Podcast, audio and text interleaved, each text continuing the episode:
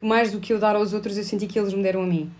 E se eu achava que às vezes algumas coisas aqui da minha vida pessoal uh, eram tão más ou precisava, precisava de melhor, aquilo que eu, a melhor mensagem que eu te posso passar, e, e verdadeiramente sinto isto, é nós somos realmente felizes. Nós não temos noção o que é que é viver nas condições que estas pessoas vivem. E eles são felizes à maneira deles, mas nós é que às vezes colocamos em causa que não somos porque nos falta sempre A, B, C ou D.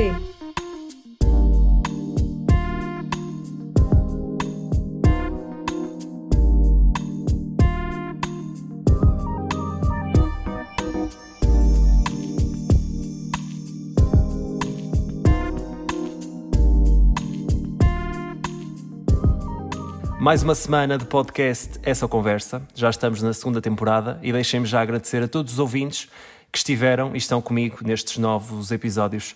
Neste terceiro, vamos falar sobre pessoas que deixam o conforto do lar para rumar ao desconhecido.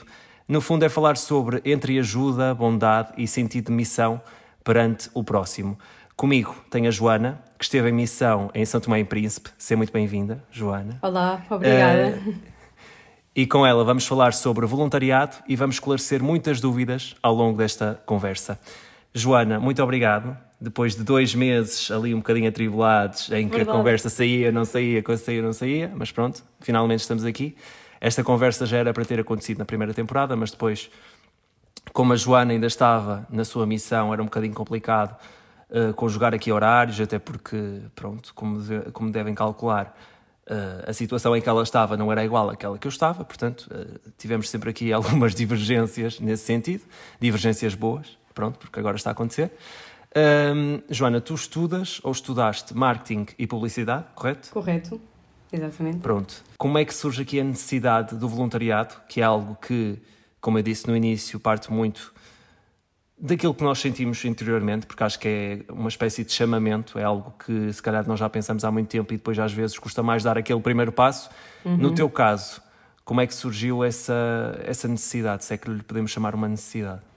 Muito bem, então, para começar, hum, a minha parte de, de, de, estudos, podemos, podemos falar por aí, uh, não tem rigorosamente nada a ver sequer com a educação, que no fundo esta missão levou-me um, a participar de um projeto que é aquela ONG, que tinha como uh, intuito dar aqui todo o apoio ao nível escolar a crianças e jovens uh, até o 12 ano. E, portanto, eu estudei jornalismo, depois fiz um mestrado em marketing e publicidade, trabalhei na como área. Eu. Tiraste jornalismo como eu. Exatamente, verdade. Podíamos ter sido colegas de profissão. Entretanto, Exato. a minha vida deu aqui algumas voltas e uh, acabei por mudar aqui a minha vertente. Uh, como é que chegamos aqui ao voluntariado? Foi sempre algo que esteve aqui latente em mim e lá está, como muita gente diz e torna-se quase um clichê, tenho tempo, não tenho dinheiro, tenho dinheiro, não tenho tempo. E acabou por ser aqui muito, um bocadinho dos dois, na verdade. Uhum. e isto acontece precisamente quando uh, termino o meu contrato de trabalho, portanto, fico desempregada, e pensei, neste momento o mercado de trabalho está complicado de entrar, Estamos em plena pandemia ainda, portanto vai ser muito difícil. Vou estar, se for preciso, dois, três meses em pesquisa ativa, candidaturas espontâneas.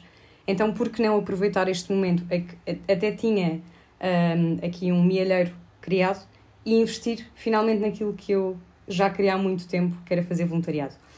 Aqui um, estamos a falar temporalmente para, para te situar. Isto acontece no final de dezembro de 2020 e eu envio a minha candidatura em primeira instância para um projeto muito giro que também aconselho que pesquisem e quem tiver uh, vontade se lance, que é maravilhoso, que é All Hands and Hearts. Basicamente, eles ajudam a reabilitar espaços que sofreram algum tipo de catástrofe natural.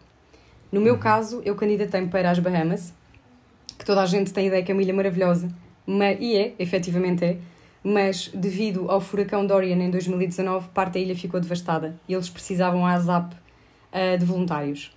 Como eu sou europeia e tendo em conta que estamos em Covid, eles não estavam a aceitar voluntários uh, sem ser americanos. E, portanto, a minha candidatura uh, acabou por cair por terra, digamos assim.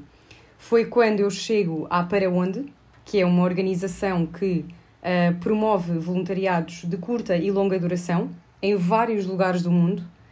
Um, e aqui no caso, chego a São Tomé. Pensei inicialmente em Cabo Verde, já tinha estado na Ilha do Sal e o projeto que eles pediam era para São Vicente. Tinha curiosidade, mas uh, São Tomé já, já era outro bichinho que tinha há muito tempo uh, e depois posso-te contar mais à frente uhum. o porquê também de, disso surgir. E pronto, e fui aceito, fiz a carta de recomendação, ou melhor, minha carta de apresentação, e depois daí decorreu o, processo todo. E foi assim que tudo começou. E fui para São Tomé em fevereiro, final de fevereiro deste ano. Pronto, e tu foste para São Tomé, um processo que ainda demorou algum tempo. Quando chegas lá e tendo em conta a situação de pandemia, porque estava, o mundo estava a atravessar essa situação, mas nós temos a ideia, se calhar enquanto europeus, que se calhar a realidade que se vive nesses países, tendo em conta já outras realidades que existem, de doenças, de situações de extrema pobreza e etc., que se calhar a Covid não foi algo que para eles tivesse tanto impacto. Qual foi a sensação que tu tiveste? Exatamente isso, ou seja, eu acho que tendo em conta que em São Tomé, uh, por exemplo, a malária não está totalmente erradicada e tens uhum. outras doenças que eles dão muito mais prioridade, o Covid para eles é como uma gripe para nós, sabes? Uh, Ouvia-se falar muito pouco. Quando eu cheguei, eu cheguei de máscara com mil e um desinfetantes, como podes imaginar, vindo muito desta realidade uh, que toda a gente respirava e falava uh, Covid. Chego lá toda artilhada com máscara e etc. E ninguém à minha volta uh, usava, nem, nem tinha preocupação em desinfetar as mãos e não podemos esquecermos que eu ia trabalhar, um dos projetos era na roça. Portanto, estamos a falar de um ambiente com crianças que vivem habituadas a mexer em tudo, um, sem grandes cuidados de higiene, percebes? Portanto, uh, foi um choque muito grande.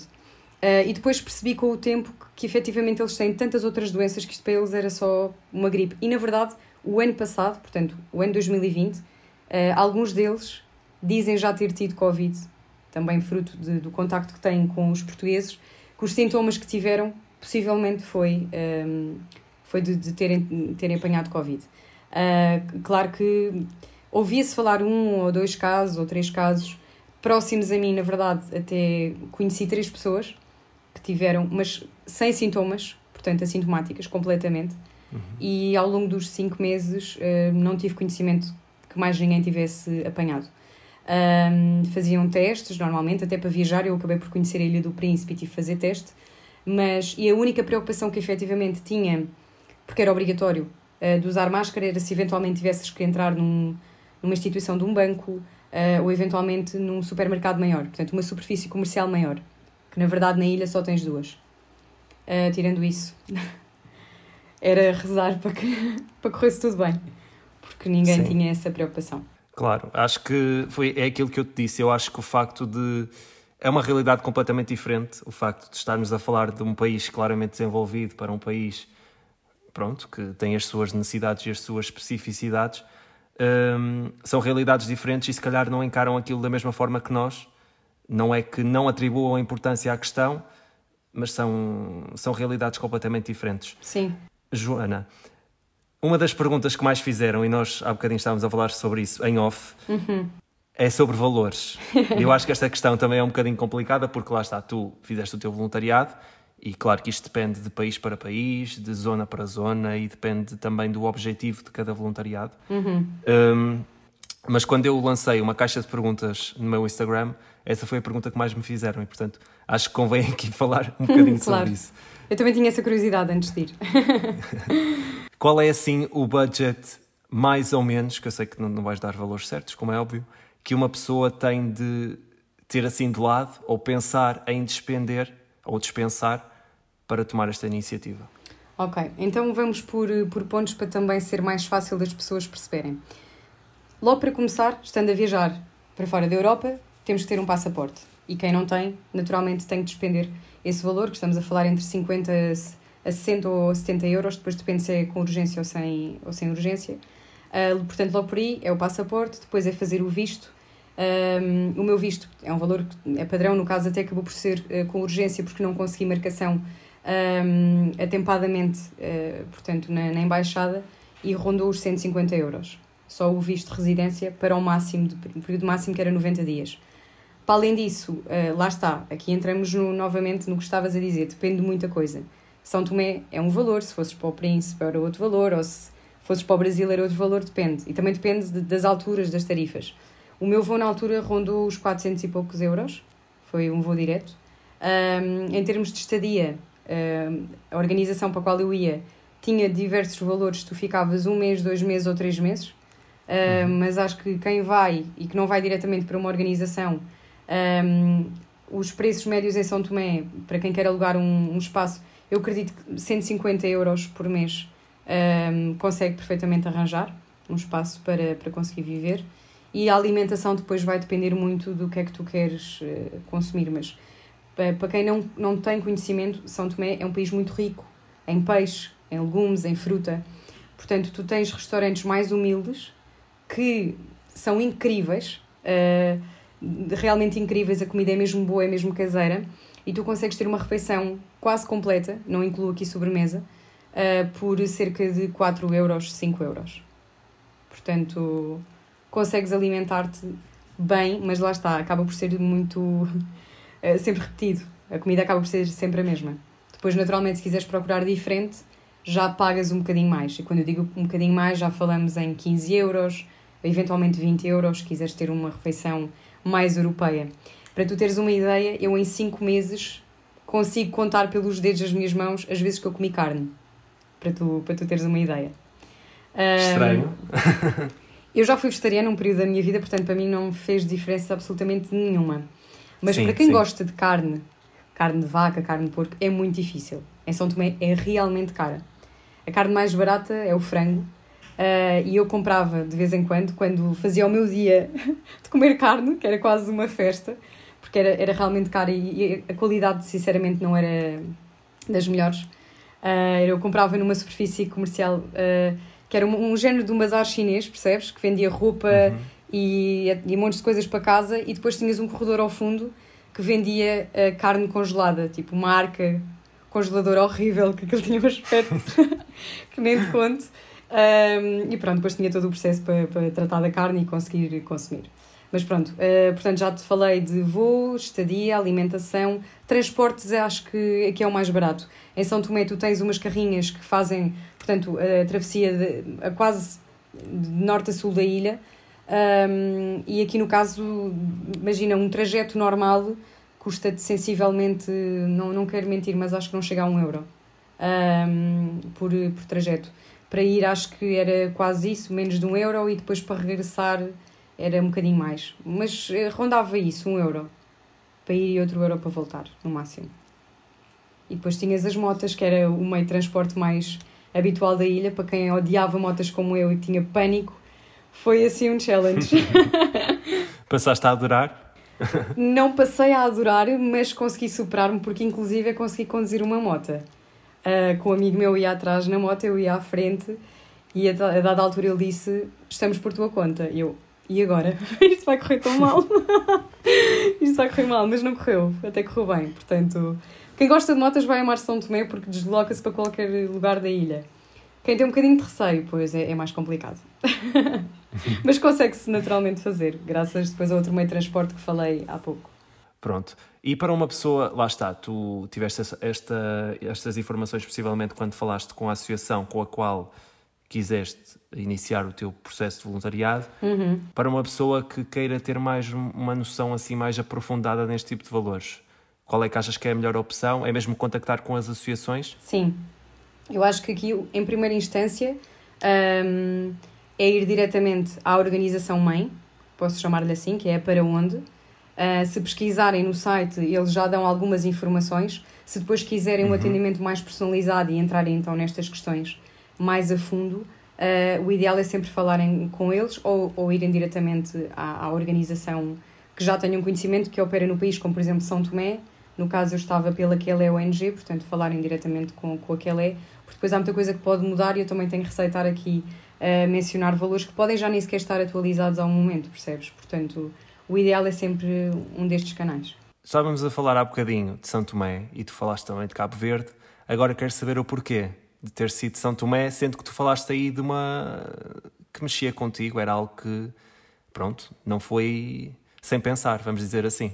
Sim, então, olha, na verdade, hum, eu sempre, eu já tinha vivido fora, já tinha vivido no Rio de Janeiro um, um período da minha vida, porque estudei parte de, de, jornalismo foi, foi no Rio de Janeiro, e já tinha um bocadinho aquele contacto com viver na favela e, e lidar com uh, uma comunidade mais carenciada.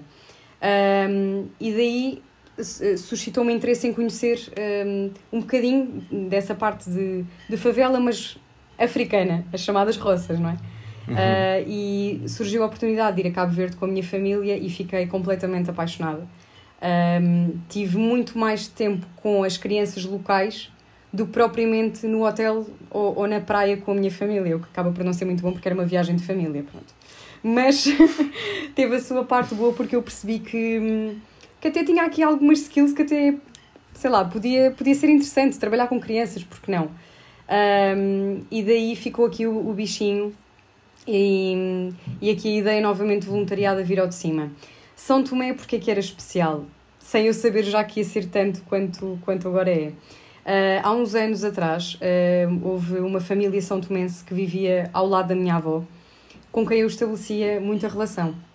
Nós estávamos sempre muito juntos, tínhamos jantares, almoços, portanto eram, eram pessoas muito próximas a mim e uh, há cerca de sete anos atrás eles voltaram para São Tomé e eu não perdi contacto porque continuámos a comunicar quando a internet lá funcionava e eu sempre uhum. mantive contacto com eles, mas ficou sempre aquela vontade de um dia conhecer aquela ilha maravilhosa que a minha Edna e, e quem depois ouvir este podcast vai, vai se recordar deste nome, a minha Edna, que foi o meu anjinho da guarda em São Tomé.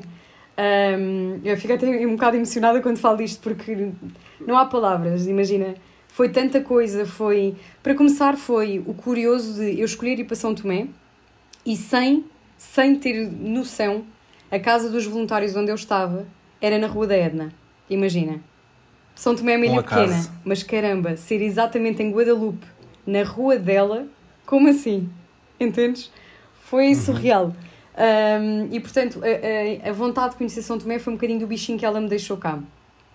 E então ir para lá era juntar o útil ao agradável, era revê-la a ela ou à família dela e conhecer a ilha como um todo.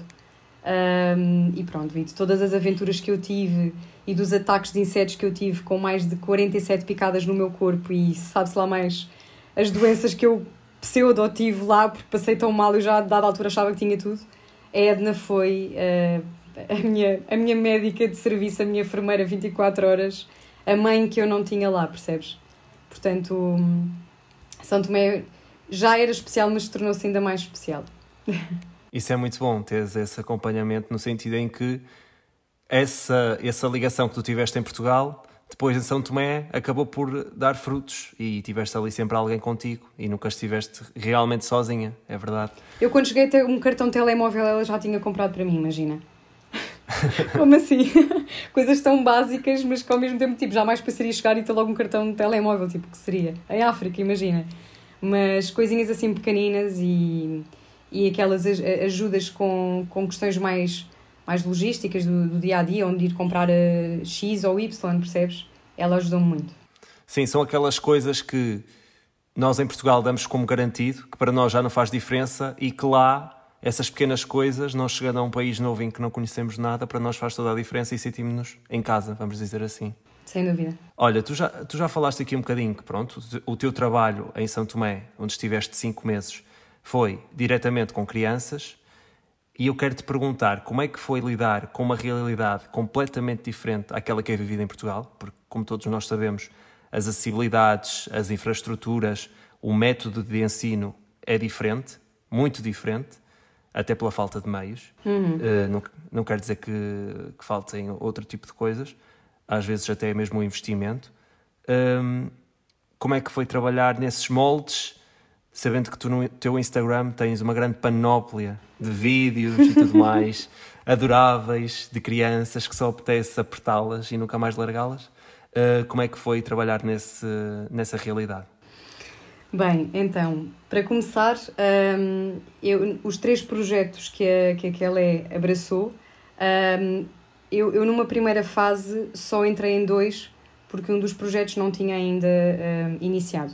E aqui, para, para as pessoas perceberem, Os três projetos, um era num lar, em que nós trabalhávamos com crianças do sétimo ao décimo segundo ano, desculpa, crianças não jovens, do sétimo ao décimo segundo ano, só raparigas, que viviam em roças muito distantes, e portanto aquilo era quase o orfanato que elas viviam de segunda a sexta.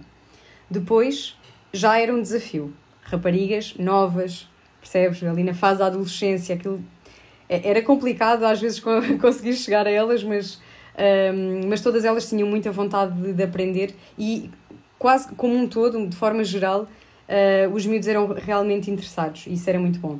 Depois o outro projeto era no ATL e eu estava a dar aulas de português e matemática uh, desde o segundo ano até ao quinto, quinto, sexto ano, se não estou em erro, acho que era até o sexto ano e porque não dava sempre às mesmas, às mesmas classes e não cheguei a apanhar todas. Eu creio que só tenha dado efetivamente ao terceiro e ao quinto.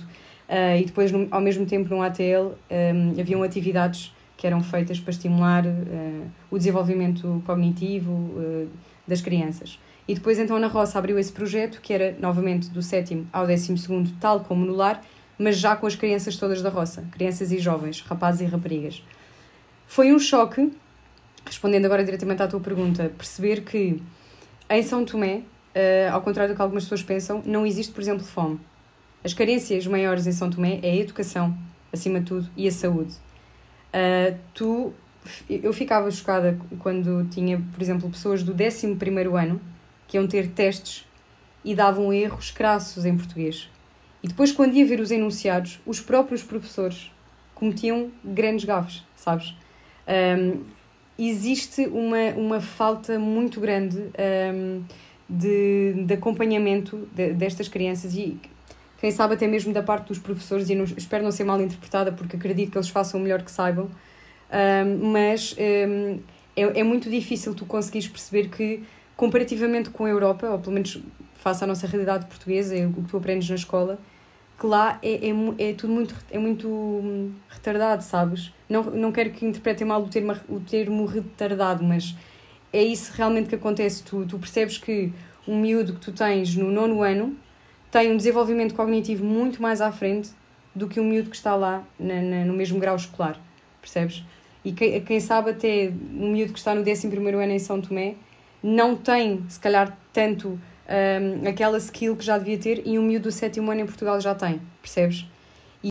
No, fundo, no fundo, o que tu estás a dizer é que a formação dos professores, e não é culpa deles, como é óbvio, parte muito também da falta de investimento. Não havendo investimento para essa formação, é claro que o ensino acaba por ser um bocadinho mais limitado, e Exato. é isso que tu estás a dizer. Claro que a culpa não é dos professores, porque a formação que eles têm, estando no país em questão, Claro que não, não se podem fazer milagres quando não há investimento e quando não há preocupação quanto a isso. Exatamente. Assim. E aqui no caso, uh, o papel das ONGs é, é muito importante, porque não só pelos métodos que nós também trazemos fruto do que aprendemos, um, como também, do, e aqui aproveitando dos métodos, os materiais que nós levávamos, uh, os, as fichas com exercícios, outras formas de explicar, como levar um, um computador e ter um acesso a um projetor para conseguires passar que seja um filme, fazer jogos, percebes? Estimular aqui outras, uh, uh, outras coisas que, que efetivamente lá eles não têm acesso, porque os professores, como tu dizias e muito bem, têm um acesso também muito limitado um, e depois, naturalmente, a mensagem que irão passar é igualmente limitada. E é bom, e eu consegui constatar isso, que tinha miúdos que não, não era by the book, sabes? Não, era, não se limitavam somente àquilo que os professores diziam, tinham interesse em pesquisar, se conseguiam internet, queriam pesquisar mais, queriam saber mais. E isso era muito estimulante para nós, pois uh, perceber que havia essa vontade, uh, que não era só focar, uh, sabes, de não ser quadradão no pensamento, tipo, há muito mais para além disto. E eu quero aprender, eu quero saber. E isso era muito bom. Sim, e a vossa missão acaba por ser também levá-los para além daquilo que é quadrado, vamos dizer assim. Vocês estimulavam através de jogos, de outras coisas mais que vocês faziam, tornaram o ensino muito mais atrativo do que aquele ensino que é o Sim. padrão, vamos dizer assim, ainda que ainda muito mais limitado ainda lá, mas torná-lo muito mais interativo e tentar com que crianças e jovens se interessem pela escola, porque às vezes, mediante também a falta de recursos e a falta de se calhar de um acompanhamento mais, ou seja, não digo individualizado, mas de uma pessoa que se calhar passe a melhor experiência possível, porque a escola também pode ser isso, pode ser uma boa experiência, claro que há boas e más, um, as crianças e jovens também acabam por se desligar e acabam por deixar de se interessar. Portanto, eu acho que essa iniciativa é muito boa e tu sabes disso, porque acaba por ser uma forma de integrá-los numa comunidade e, e faz-los crescer, com toda a certeza. E nós, aproveitando, lembrei-me agora e acho que é interessante acrescentar que um, havia sempre a preocupação de ter uh, uma lista de presenças, sabes? Uhum. Perdão. E, um, ir sempre incutindo uh, nas crianças e nos jovens que se vocês não vêm à explicação de segunda à quinta, não vão participar nas atividades giras de sexta-feira. E existem uhum. faltas que, se vocês cederem esse limite, estão fora da explicação. E houve miúdos que testaram isso, sabes? Do género, deixa cá ver se elas estão mesmo a falar a sério ou não. E depois começaram a ver à sexta-feira decorrer gincanas e atividades super giras, consciencialização do ambiente, que é outra preocupação muito grande, que em São Tomé não existe, uh, separação do lixo, por exemplo. Portanto, é, é uma realidade muito diferente da nossa. E, e acho que os miúdos, ao verem nós a, a, trazer e a promover aqui coisas muito diferentes e muito giras, começavam com aquela necessidade de espera aí, é melhor eu ir, porque alguma coisa sempre gira que vai acontecer e eu vou perder e eu não quero. E era uma forma de os estimular uh, de forma positiva a continuarem a ir às explicações e não perderem o foco.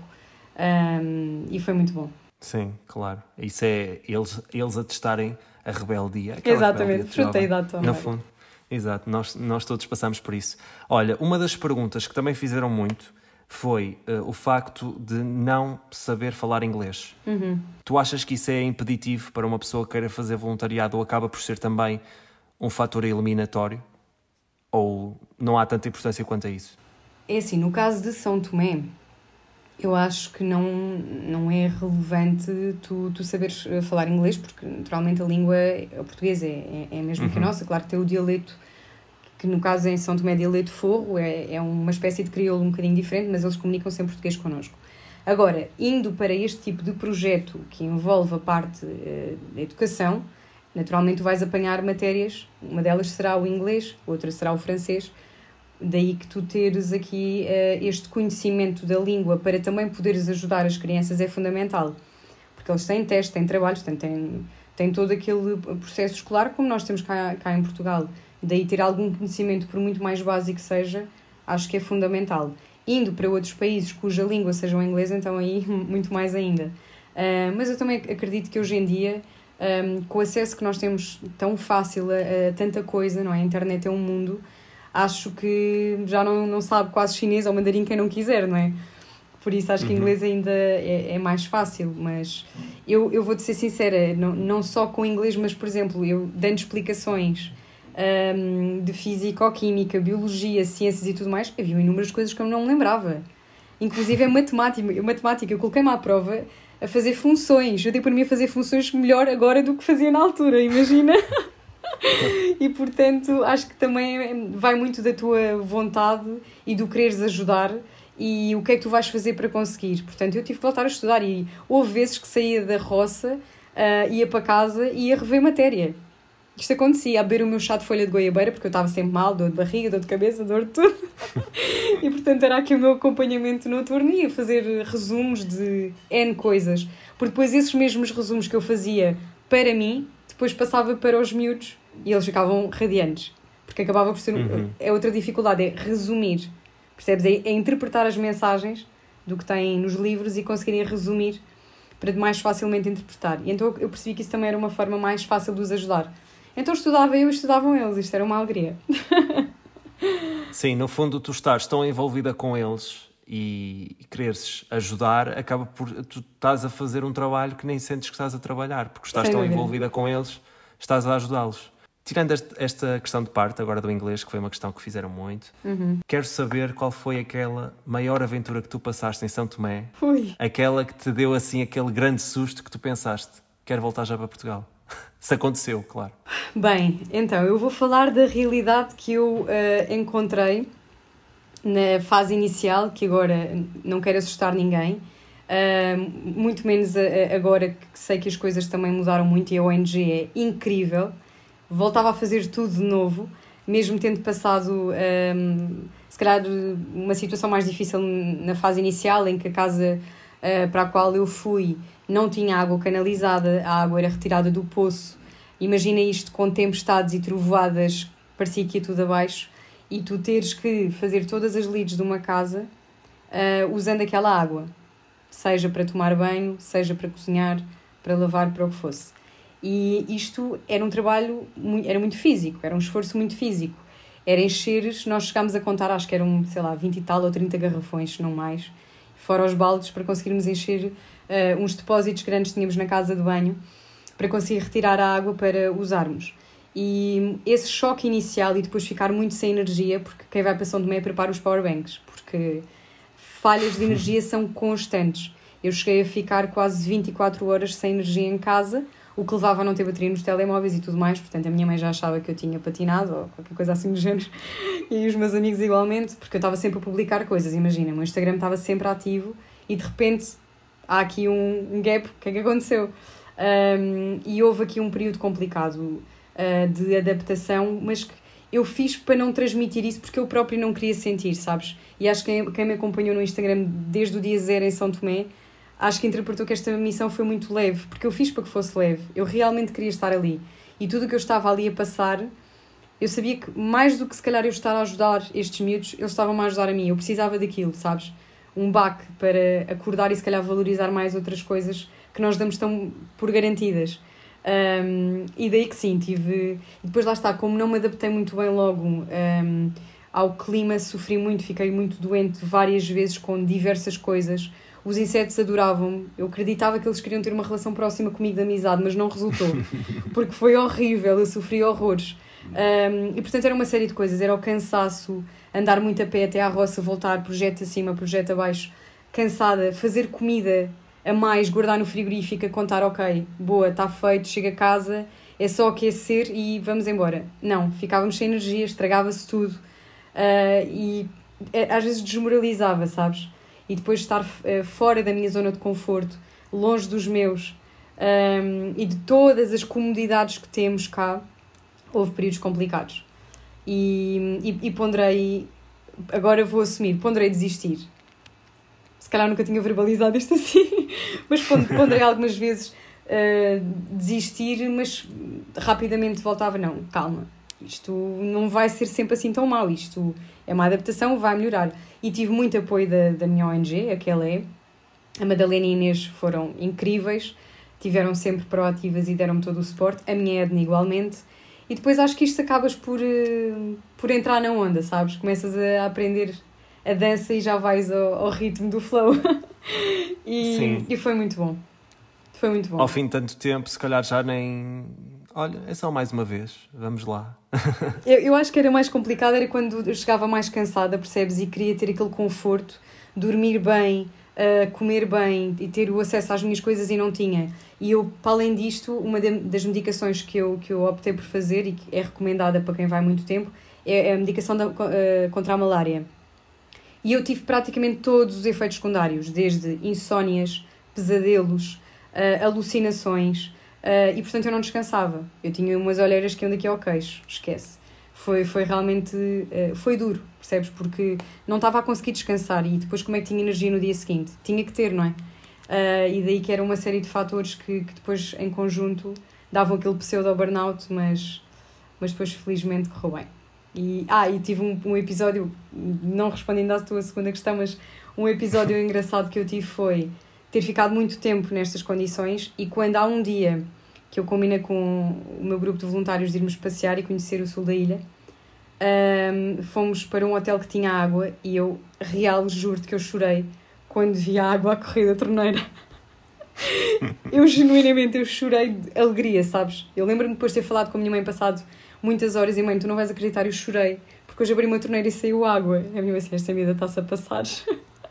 Mas é verdade, não, não damos, damos por garantido e, e quando somos confrontados com uma realidade completamente diferente é um, é um choque.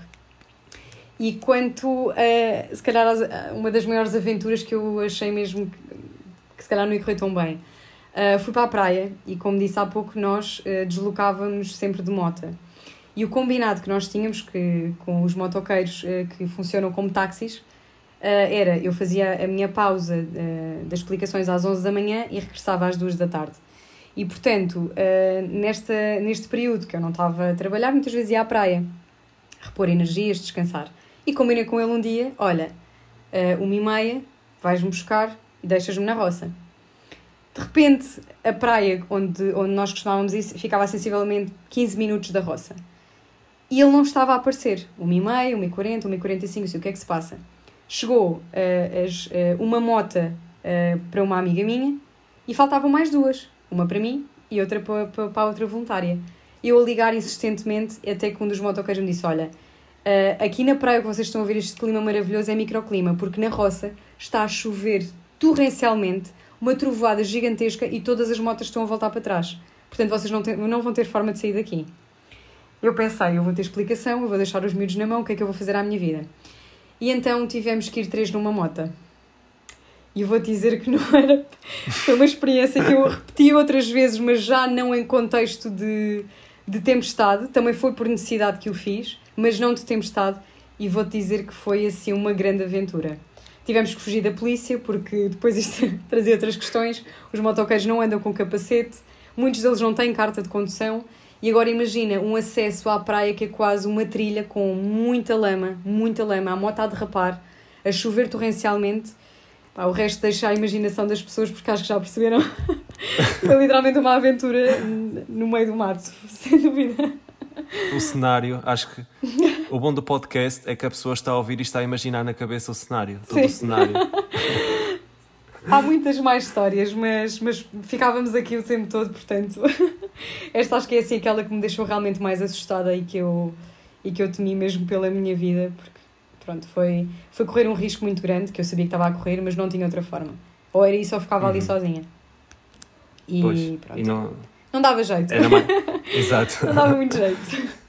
Joana, tu falaste há bocadinho do teu Instagram e da forma como tu publicaste toda a tua experiência, que eu acho que foi muito genuína e também acaba por inspirar outras pessoas que tenham as mesmas ideias, as mesmas ideias, uh, a mesma, sei lá, predisposição para ter uma experiência como aquela que tu tiveste. Um, qual foi o feedback que tiveste das pessoas?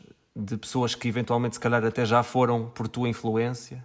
Como é que foi esse feedback? Bem, para começar, eu não tinha sequer a minha conta pública. Para teres noção, eu sempre fui muito seletiva, a minha conta foi sempre privada e quando vim para voluntariado uh, tive imensa gente a dizer por favor, coloca a tua conta pública, porque nós sabemos como é que tu és, sabemos que tu és mega genuína na, na forma como tu falas e não vais estar cá com sei lá, inventar, vais, vais ser tu, vais contar exatamente o que estás a viver e acho que mais gente vai, vai se rever em ti ou eventualmente vais impulsionar outras pessoas, portanto, põe a tua conta pública. Isto foi aqui todo um processo para eu mentalizar disto, ok, bora lá, e aconteceu, e foi chocante, mas do, pelo lado positivo, com a adesão que eu tive, uh, com a ajuda que eu tive de, de pessoas a partilharem um, e, e, o, e, o, acesso que, que, que, as pessoas iam tendo cada vez mais, uh, mais rápido ao meu Instagram e a perguntarem-me coisas. Eu tinha pessoas que eu não conhecia de lado nenhum, que, vou-te ser sincera, quase, não todos os dias, mas todas as semanas me vinham perguntar se eu estava bem, se eu precisava de alguma coisa. Consegui inúmeros contactos maravilhosos, pessoas que me conseguiram mandar coisas para São Tomé, desde material escolar, uh, pomadas para eu conseguir colocar nas minhas picadas de insetos, um, mesinhas para eu fazer para melhorar de um outro problema que eu tinha. Portanto, as pessoas foram maravilhosas, foi, foi espetacular. E acredita que foi esta força toda que também não me fez desistir, sabes? Porque era naqueles momentos em que eu sentia eu não aguento mais, que depois tinha estas mensagens e, e estas pessoas tão queridas a dar-me força e dizer Joana, por favor, vai até ao fim, nós estamos aqui, nós queremos continuar a ver. Eu quase me senti, sabes, uma, uma heroína do estilo. Eu não posso desistir disto. Eu não posso. De por onde der, eu vou ficar aqui até ao fim. Eu mudei três vezes o meu avião. Eu vinha-me embora em maio. E, e fui depois uh, em julho, no final de julho. Uh, e conheci outros projetos para além deste, para além do projeto da, da Kelé.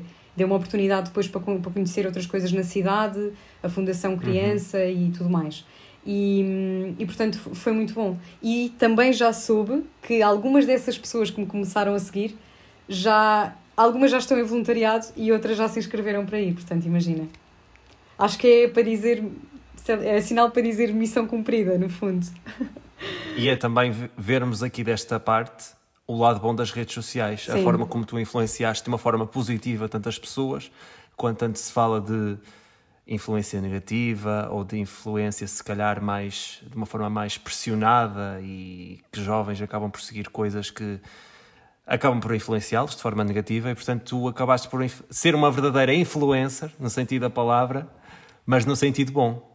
Pois que é o mais importante. Parece sim, sim. E, e, no caso foi mesmo esse o meu intuito, que fosse para influenciar, um, que fosse... No caso, o meu intuito uh, maior era ajudar uh, o projeto da é a crescer, mostrar o trabalho incrível um, que está a ser feito pela Madalena, pela Inês que estão no local e pela Ruth que está em Portugal também a ajudar e a gerir tudo isto uh, e todos os voluntários e to to todos os projetos que temos lá e tudo o que é feito. Portanto, o meu intuito maior era mostrar o trabalho que era feito pela que é.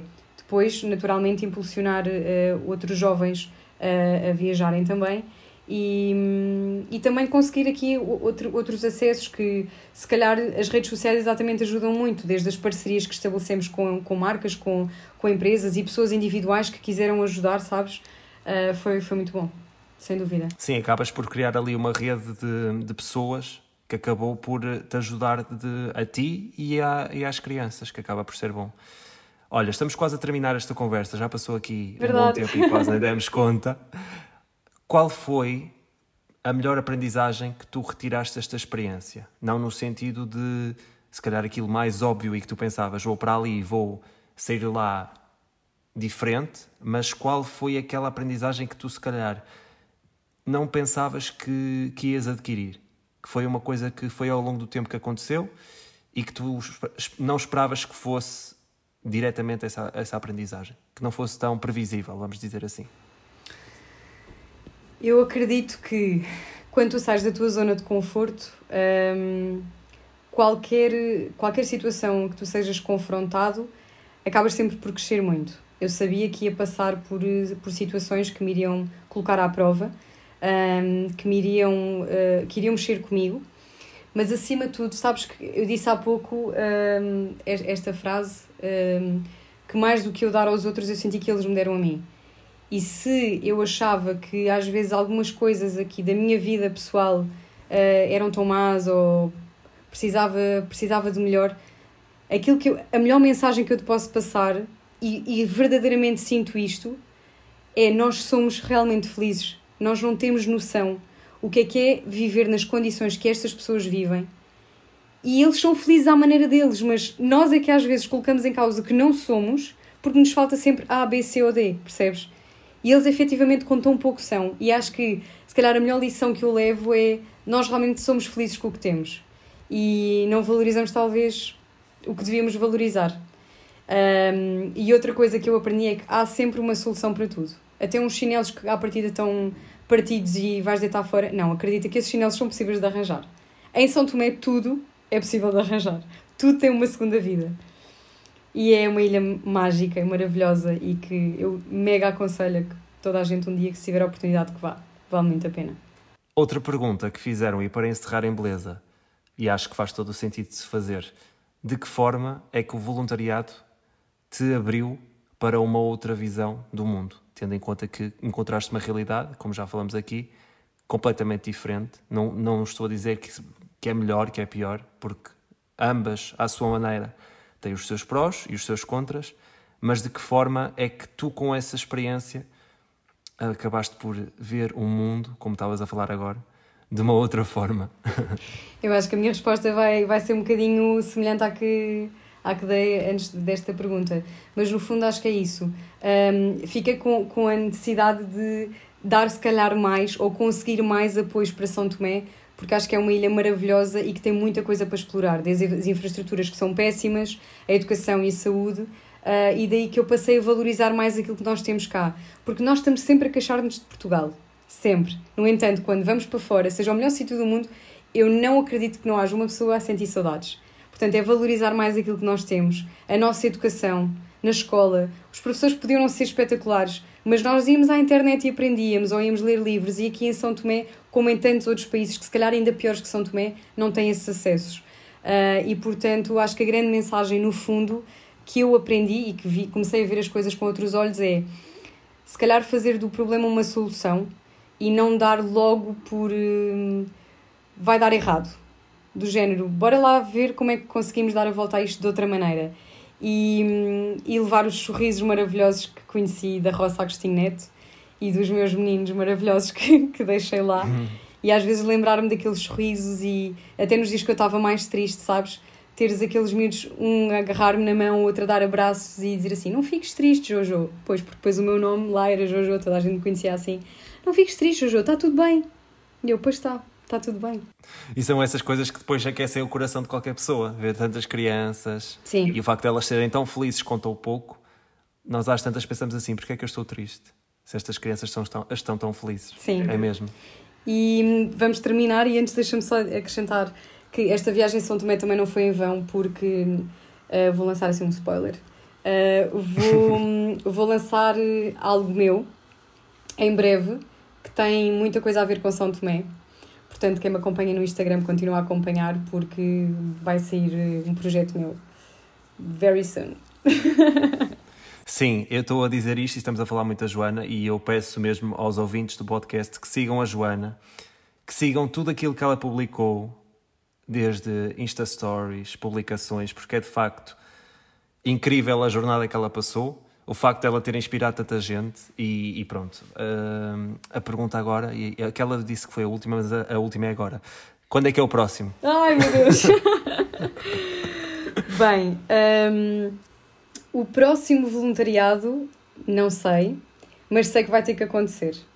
Uh, uhum. Se calhar num, num outro registro, um, com outro tipo de, de acessos, porque acho que voltar a passar neste registro, percebes, de não ter, de não ter água, ter que passar por tudo isto assim outra vez, é, é duro é duro para quem vai em voluntariado e por isso é que eu também digo que um, a própria da ONG, da ONG já sofreu aqui alguns upgrades, mesmo em termos da casa, o que é muito bom, mas uh, talvez num outro registro e, e, e, talvez gerir aqui a parte mais da, da criatividade, fazer outro tipo de atividades, ir se calhar para um outro tipo de país, talvez não africano, não sei, mas o bichinho ficou cá e tenho a certeza que um dia mais tarde vai acontecer, talvez num outro registro, noutros moldes. Uh, mas a próxima viagem será novamente a São Tomé, devido a exatamente a este projeto que eu quero lançar. Pronto. Para mais novidades e para saber o que é que se está a passar, que ela já lançou aqui um spoiler, é só seguirem a Joana nas redes sociais. Eu vou deixar depois também a conta dela identificada aqui embaixo na descrição do episódio. E pronto, também não é difícil de encontrar, é verdade. Joana Jorge. Uh, Joana, muito obrigado por esta conversa. Veio com algum atraso, mas é valeu a pena e tenho a certeza que vais receber ainda mais mensagens de pessoas que querem fazer voluntariado e que te encontram como uma referência e acho que isso é muito bom pela partilha genuína que fizeste. Portanto, muito obrigado pela conversa. Obrigada. E peço desculpa por ter sido assim tão complicado de chegares até mim e termos esta conversa que já estava a ser adiada há imenso tempo. e, e por, por não teres desistido de mim. Não, Neste olá, aspecto. Vamos ser, vamos ser sinceros, eu na altura, claro que percebia, porque, aliás, tu falaste há bocadinho disso, teres ficado sem energia ou eletricidade, e houve até um dia que nós chegamos a combinar e tu ficaste sem eletricidade ou sem energia, portanto, não, não podíamos fazer nada. Pois portanto, não. são coisas que acontecem. E pronto, acaba por fazer sentido agora, porque pronto, já estás cá e agora estás a falar sobre uma experiência que já passou e estás a revivê-la. Sim, e há uma coisa que falta acrescentar, que eu vou preparar um vídeo final da minha viagem do dia zero até... do primeiro dia ao último dia. Não sei se será em formato. Reels ou IGTV, vou ainda pensar nisso, mas vai acontecer. E aqui também vai ajudar as pessoas a terem aqui, em ordem cronológica, eh, uma ideia se calhar mais macro do que é que foi esta viagem. Em vez de estarem a ir aos highlights no Instagram, se calhar assim será mais fácil também. Muito bom. Tens muito trabalho pela frente, então. É, é verdade. Terminamos assim, então, este terceiro episódio desta segunda temporada. Era para ser na primeira, mas acontece na segunda, sem problema. muito obrigado, Joana. Obrigada. Um grande beijinho. beijinho. E aos nossos ouvintes, até ao próximo episódio. Vamos conseguir, pois vamos ver. São Tomé e Príncipe a desenvolver. Sanoku klosono Vamos kele ni escola, ni tlaba E ni turu kwaku nunca por ver